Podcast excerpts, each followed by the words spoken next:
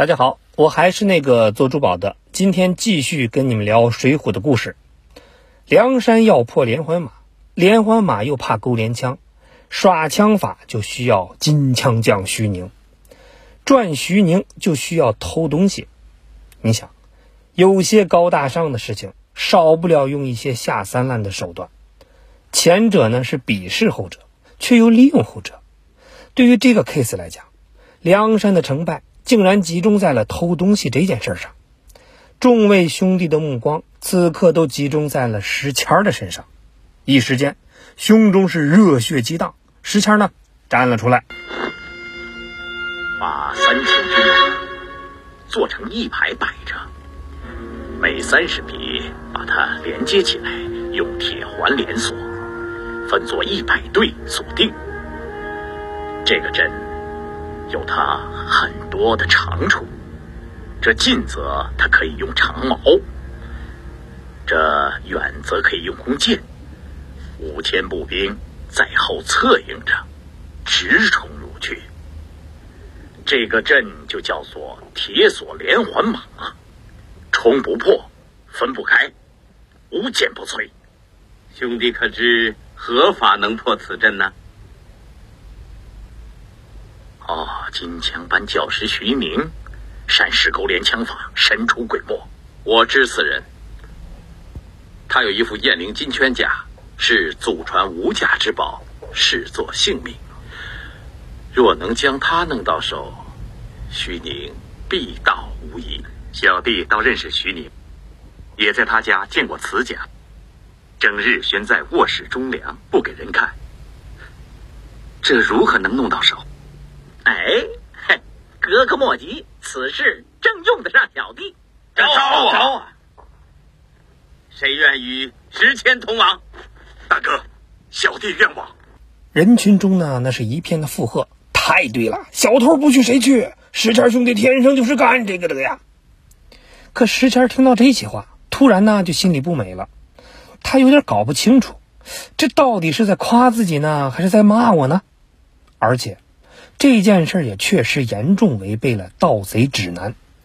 通常来说，一不偷官，二不偷武林高手，三呢不偷家传之宝。这次是三大禁忌都犯了。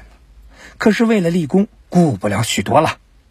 何况宋大哥这次又破天荒的拍了拍他的肩膀，那一瞬间，石谦感觉天都亮了。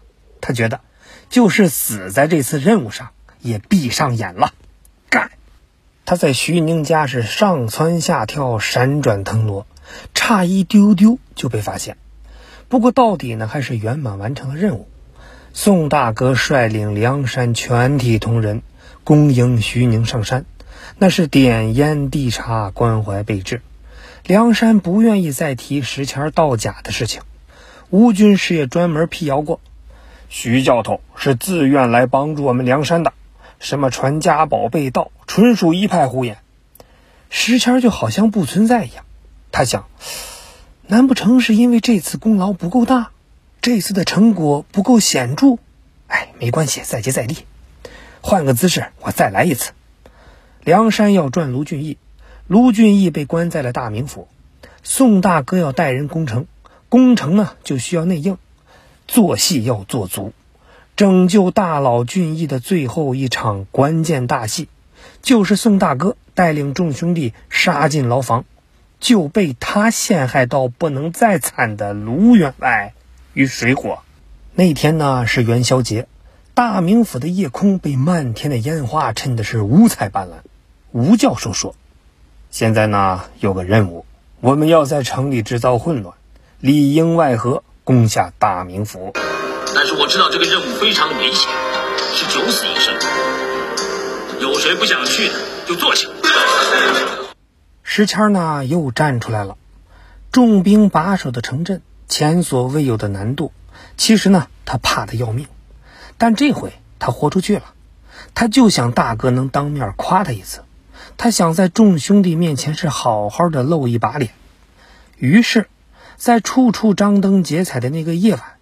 小偷石谦是避开了所有守卫，在翠云楼结了冰的斗拱飞檐上，背着一个装满燃料的炸药桶，开始了前所未有的高空点火作业。城外的梁山大军得到了讯号，杀进城来，卢员外就获救了。这是一场完美的演出。回到梁山，大家在夸夸李逵那句经典的 slogan，真够劲儿。梁山伯好话来了，要命的都闪开！要命的闪大家呢还夸卢员外是深明大义，一请就来，不摆姿态。大家甚至都没有注意到，只有石谦儿在自言自语。他说：“这回我算英雄了吧？”石谦儿呢没有放弃努力，在攻打曾头市的战役中，他仍旧是肩负着极为危险的侦察任务，给地上一个又一个的陷阱暗坑做上了标记。梁山又一次胜利，该大排名了。石谦非常有信心。听说宋大哥刚上山就立下了规矩，不管上山前后，一律按照功劳大小定座次。梁山主要的几场硬仗都有自己参与，这排名想靠后那都不可能啊！保守估计就在天罡的末尾吧。不说别的，就说谢珍、谢宝这俩打猎的，为梁山做过什么呢？能比得上我石谦吗？月河宣读排名的声音是分外的悦耳，石谦竖起耳朵，翘起了脚尖，仔细的听。天罡星读完了，没有自己。石谦想，地煞也行啊。可等地煞星都过去一半了，还是没自己。呀呵，眼看名单就要读完了，就在石谦要晕倒的时候，他听到了 “Number one hundred seven”，石谦儿。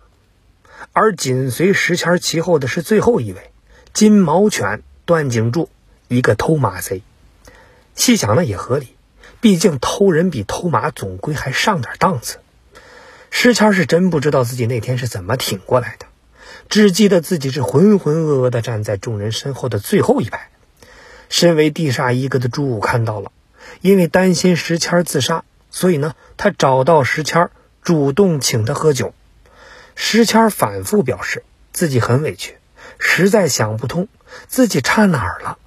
就算是再差，还能比排一百零六位的那个好吃懒做的白日鼠白胜差吗？朱武军师就说：“想开点吧，兄弟，没给你划到喽啰里，你就知足吧。你还要什么自行车？你得知道，咱们的战略目标是被朝廷招安。如果想被招安，你一个盗贼身份进的好汉，再好说他也不好听啊。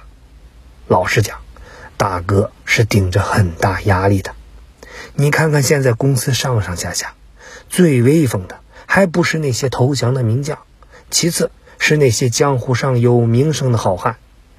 要上市嘛，总归偷东西这种负面新闻怎么能出现呢？哦，对了，你以后最好也不要说自己是小偷。可以说是退役跳高运动员、失业的攀岩选手，或者呢是捉奸的私家侦探之类的。总之，因为招安的朝廷特派员要来了，咱们这儿呢需要正能量。朱武走后，石谦沉默了很久。难道这就是那句著名的“用完了嫌臭”？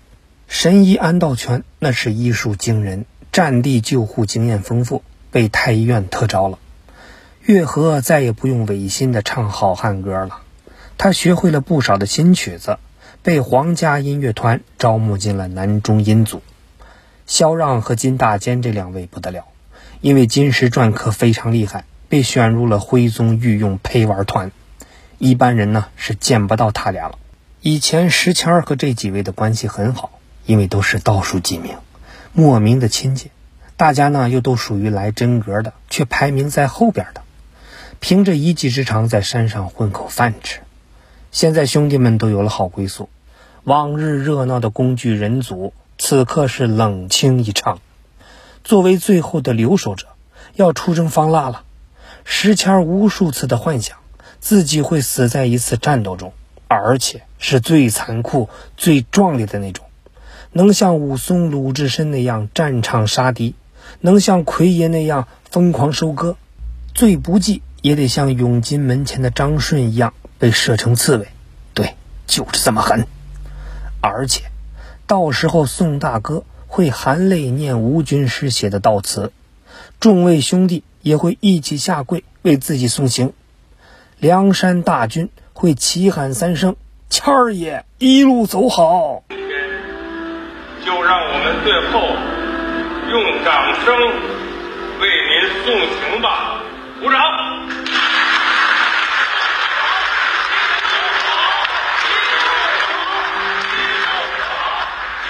如此一生才是好汉的一生，可但是，就连他自己都没料到，自己居然躲过了所有的明刀暗剑、陷阱滚石，在大军死伤惨重的情况下保全了性命。